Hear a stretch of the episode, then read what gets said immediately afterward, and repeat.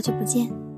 此时此刻，您收听到的依旧是荔枝 FM 八幺五五八，带着耳朵去旅行。我依旧是你们的好朋友小曼。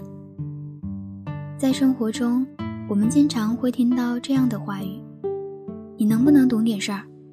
或者是“看看人家多懂事儿啊。”对于“懂事儿”一词，每个人大概都有着不同的看法。但是今天，小曼却希望收听节目的你，在以后的日子里能够不那么懂事儿。至于原因，接下来的时间，小曼会分享给你听。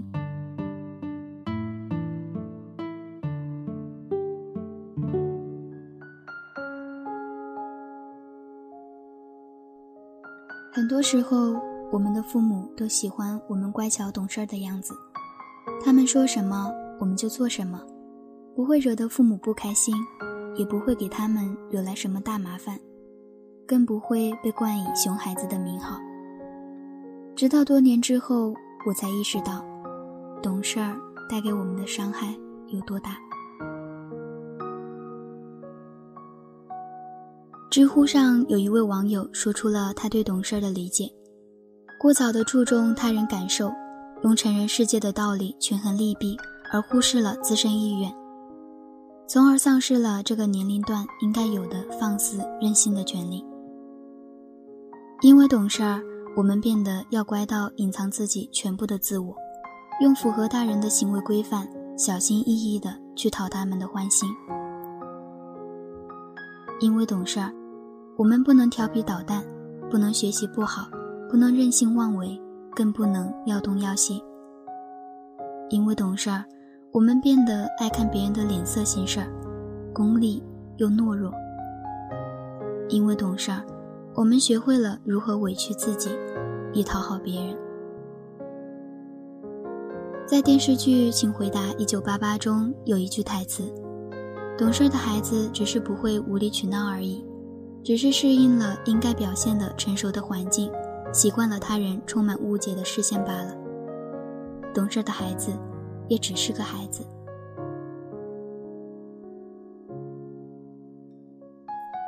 我小时候家里很穷，总是穿得破破烂烂的，而且穿的大部分都是哥哥甚至姐姐穿剩下的衣服。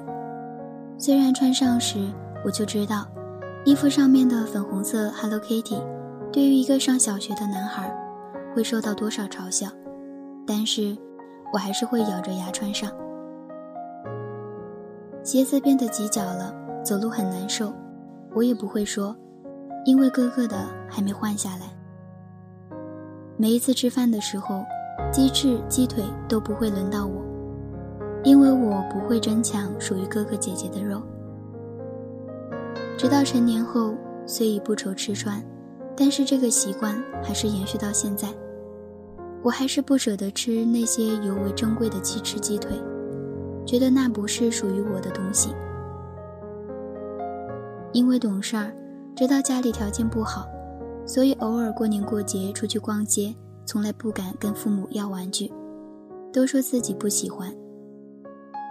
走在小吃街上，周围都是好吃的东西，也忍住口水，假装不想吃，从来不哭闹。因为在几个亲戚里是经济条件最差的，所以出去串门儿。妈妈都告诉我要懂事儿，从小就在厨房里帮忙，别的孩子都是吃吃喝喝玩玩，感觉自己就低人一等。有一次，我父亲和别人聊天，说我不讲吃不讲穿，一心学习。我当时就在旁边听着，除了心酸，我还能做些什么呢？我总不能任性的去要这要那吧？除了懂事儿，我别无选择。有时候我看到别人家的孩子穿着新衣服，看到他们收到的礼物、去的旅行，我都会想自己为什么活得如此累、如此压抑？为什么我就不能提出自己的一丝想法？嗯，因为我懂事儿。但是现在回想起来，一个年纪那么小的孩子，怎么可能什么都不想要？怎么可能不爱吃零食，不爱玩玩具？这要承受多么大的心理压力，多么抑制自己内心的渴望，才能做到真正的懂事儿。我上学后认识的一位同学，他也是一位懂事的人，甚至懂事的让人有些心疼。父母给他的零用钱，他不会乱花，他打算存起来以后可以在成年的时候还给父母。平时在家都会帮忙做家务，功课也从来不需要家长操心。高考后，他的成绩没有达到一本线。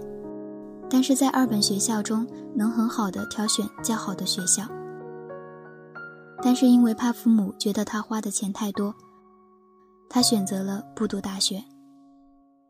他希望能够尽早为这个家里减轻生活的负担，因为只有高中学历，他只是拿着不高的工资，但他仍然省吃俭用，节省开销，尽可能的给家里寄点钱回去。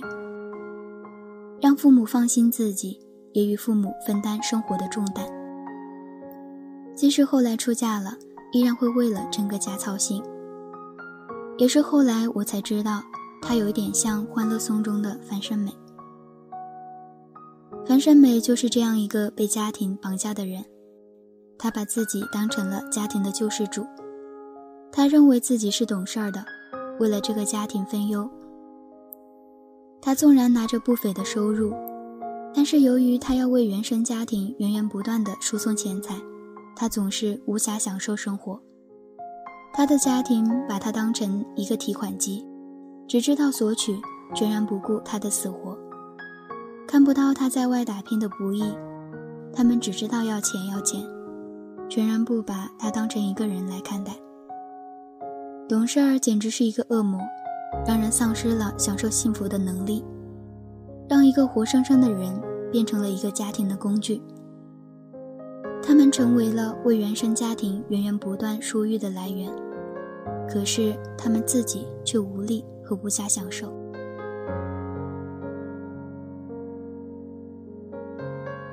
或许很多男生都会想要拥有一位懂事儿的女朋友，不撒娇，不发脾气。不说出自己想要的东西。其实女生越懂事儿，越没有人心疼；越明事理，就越没有人把你当回事儿。即使再坚强，付出再多，也没有人会懂你，因为他们知道，再大的困难，你都能扛过去。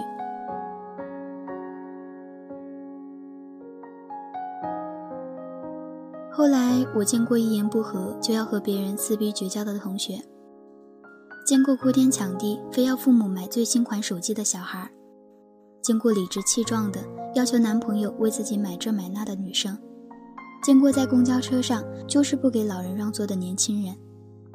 很多词可以用来形容他们：自私、任性、不懂事儿。我不知道他们做的对不对。只是很清楚的知道，我不敢，我不敢和别人吵架，不敢让爸爸妈妈买我很喜欢的东西，不敢对男友任性撒娇，不敢在公交车上看到老人不让座，不敢自私，不敢任性，不敢不懂事儿。不过从此之后，我祝你永远不用太懂事儿。当年自己不得不懂，只愿自己的孩子。不必那么懂。要记住，会哭的孩子，才会有奶汁。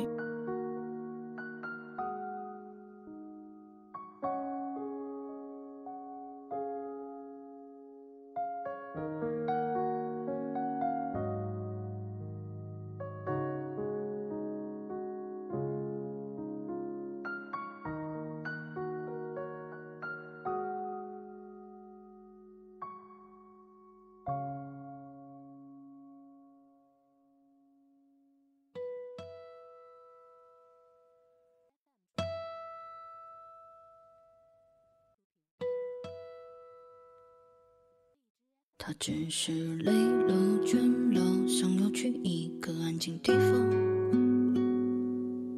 一样的太